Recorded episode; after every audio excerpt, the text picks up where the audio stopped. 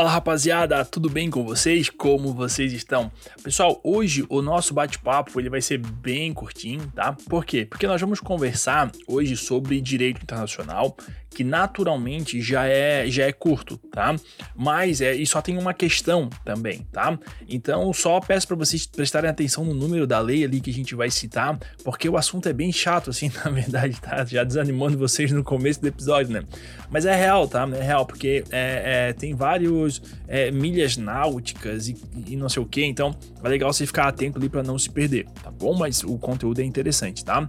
É, outra coisa, gostaria de lembrar vocês também, né, para vocês nos prestigiarem aí na, no nosso curso, tá no link da descrição aqui, é, para que a gente possa é, é, é, tocar o projeto em frente aqui e tudo mais, seria legal a galera aí consumindo aí os nossos produtos, muito interessante, tá? Então a gente sempre fala nos episódios, mas você já sabe, né? São cursos aí com várias e várias horas de duração por um valor bem curtinho, onde você vai para sua primeira fase é te ajudar a memorizar todas as teses que você precisa, que a OAB já cobrou, e para a segunda fase, a anotar lá no teu VADMEC no teu material é, as teses construídas já, com base em lei, em súmulas, em constituição, em código e tudo mais. Aí quando você anota ali, puf, vai direto lá na, na, na tese que você precisa e não perde tempo na hora da prova, tá bom? Mas vamos voltar para o nosso, nosso episódio, a gente vai trocar uma ideia sobre direito internacional hoje, tá bom? Vamos lá!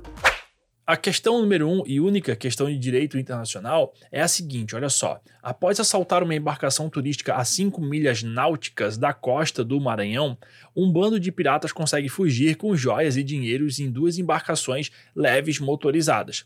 Comunicadas rapidamente do ocorrido, duas lanchas da Marinha que patrulhavam a área perseguiam e alcançaram uma das embarcações a 10 milhas náuticas das linhas de base a partir das quais se mede o mar territorial.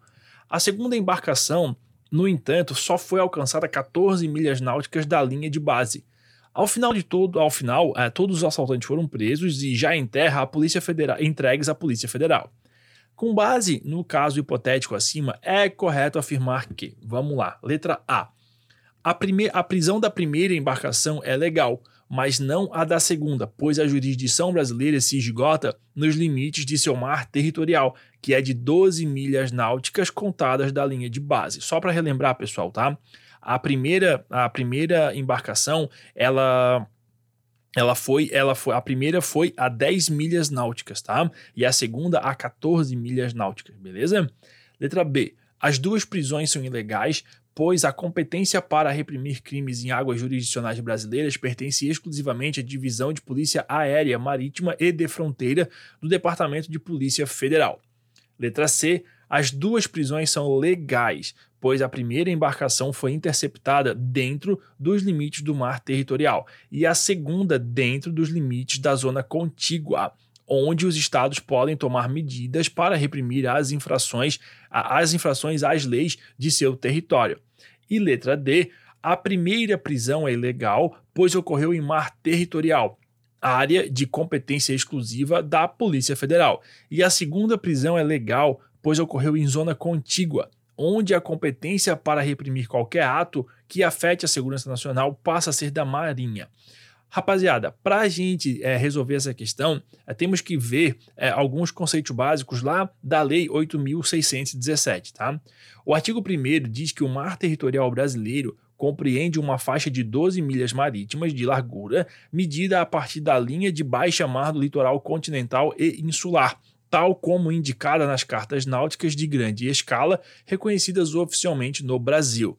Aí o artigo 4 diz que a zona contígua brasileira compreende uma faixa que se estende das 12 às 24 milhas marítimas, contadas a partir da linha de base, que servem para medir a largura do mar territorial, das 12 às 200 milhas marítimas, contadas a partir das linhas de base que servem para medir a largura do mar territorial. Daí, temos o artigo 6 que fala que a zona econômica exclusiva brasileira compreende uma faixa que se estende das 12 às 200 milhas marítimas, contadas a partir das linhas de base que servem para medir a largura do mar territorial. E por fim, o artigo 11 fala que a plataforma continental do Brasil compreende o leito e o subsolo das áreas submarinas que se estendem além do seu mar territorial e em toda a extensão do prolongamento natural de seu território terrestre até o bordo exterior da margem continental ou até uma distância de 200 milhas marítimas das linhas de base, a partir das quais se mede a largura do mar territorial, nos casos em que o bordo exterior da margem continental não atinja essa distância. Ah, tem mais um artigo para fechar, tá? Tem o um artigo 5 que fala assim, ó: na zona contígua, o Brasil poderá tomar as medidas de fiscalização necessárias para, inciso 1, evitar as infrações às leis e aos regulamentos aduaneiros, fiscais e de imigração ou sanitários no, seus no seu território ou no seu mar territorial.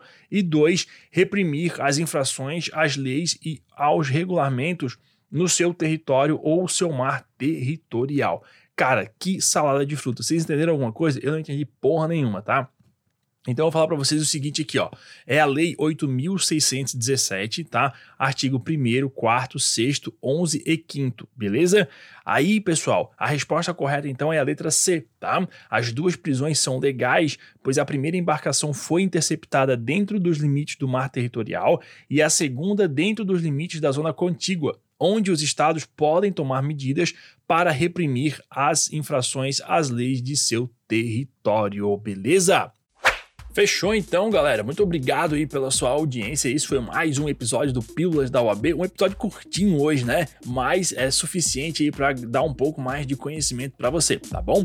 Pessoal, um grande abraço e até a próxima. Tchau, tchau.